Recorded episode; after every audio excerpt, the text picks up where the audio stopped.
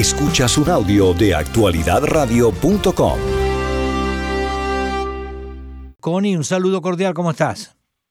Hola Julio César, qué gusto saludarlos a ti, a tu equipo y a la audiencia. ¿Cómo están por allá? Muy bien, gracias. Bueno, con la curiosidad y saber qué más ha pasado, tenemos entendido que ya han desplegado a un personal para investigar qué fue lo que pasó, ¿no?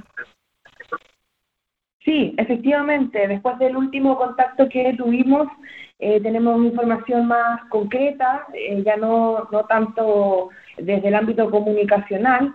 Eh, les podemos informar desde Chile que, según consignó el medio La Segunda, la Policía de Investigaciones, que es el equipo que está a cargo de la investigación del secuestro del ex militar venezolano, habría identificado a dos ciudadanos extranjeros de nacionalidad venezolana, igualmente, como sospechosos en el secuestro.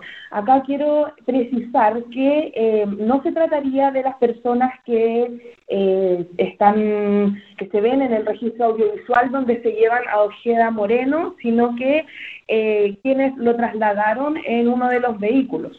Ya importante, Julio César, que eh, mencionar que estos dos sospechosos habrían sido identificados por registros de las cámaras de seguridad del eh, edificio donde vivía el ex militar. Y además, estos dos ciudadanos venezolanos serían parte de otras investigaciones que maneja la Policía de Investigaciones eh, en otros casos. ¿Cómo se llegó a estos nombres? ¿Cómo se llegó a estas personas? Nombres que aún desconocemos, como sabemos la investigación continúa con el carácter de eh, secreto. Bueno, la Policía de Investigaciones analizó un total de 10 vehículos que transitaron por Costanera Norte. Esta es una ruta por la que se presume em, pasó el, el, ex militar Ojeda Moreno al momento de ser secuestrado.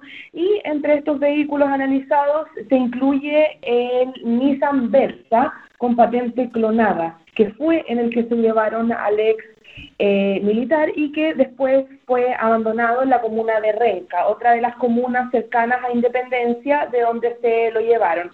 Eh, si bien no se encontraron huellas, eh, se están analizando además otros dos vehículos en los que habrían sido, en los que se habrían trasladado los sospechosos y también tenemos noticias nuevas sobre esto que las mismas policías, la Policía de Investigaciones, el Ejército, reforzó el control fronterizo en la zona norte del país. ¿Por qué? Hay sospechas. Hay sospechas que em, existiría una casa de seguridad en Arica. Esto es en el extremo norte de Chile, a unos 2.000 kilómetros de Santiago, que fue donde ocurrió el secuestro, Em, y esto está relacionado al tren de Aragua y al clan Los Gallegos. Como sabemos, este clan es el brazo operativo del tren de Aragua y hay antecedentes eh, que indican que esto, este, este, esta banda delictual utilizaba casas de seguridad en el norte para posteriormente llegar a Perú, seguir camino por Bolivia y abandonar Chile. Por lo tanto, se está reforzando el control fronterizo y se están analizando también estos dos eh, nombres, estas dos personas como eh, sospechosos tras analizar los registros de los vehículos que transitaron por la costanera norte, como les mencionaba Julio.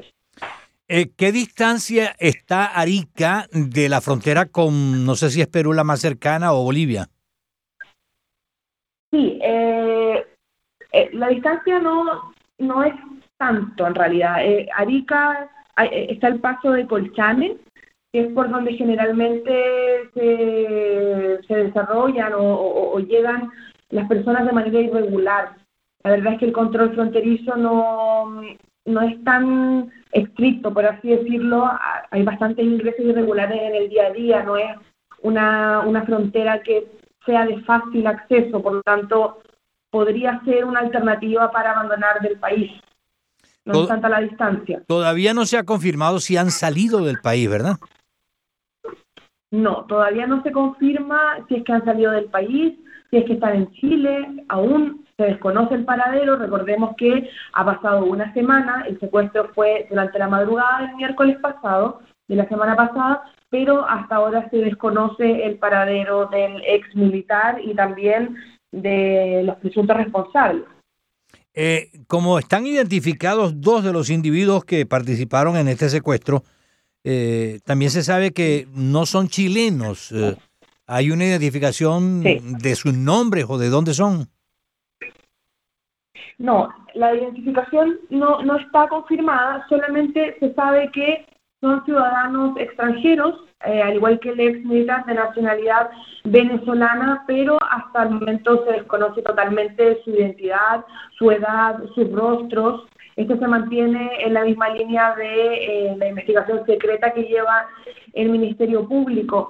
Además, eh, Julio César, contarte a ti y a tu audiencia que han existido diversas polémicas acá en Chile a raíz del, del secuestro en el ámbito político. Han existido diversas acusaciones eh, entre posibles vínculos de partidos políticos con el gobierno de Nicolás Maduro, algo que ha sido descartado y, ha generado una, una, polémica bastante extensa entre el oficialismo y la oposición del gobierno del presidente Gabriel Boric.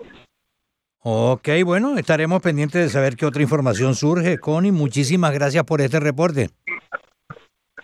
Gracias a ustedes, Julio César, que esté muy bien ante cualquier actualización. Nos contactamos desde Chile. Un saludo. Claro que sí. Esta es una producción de actualidadradio.com.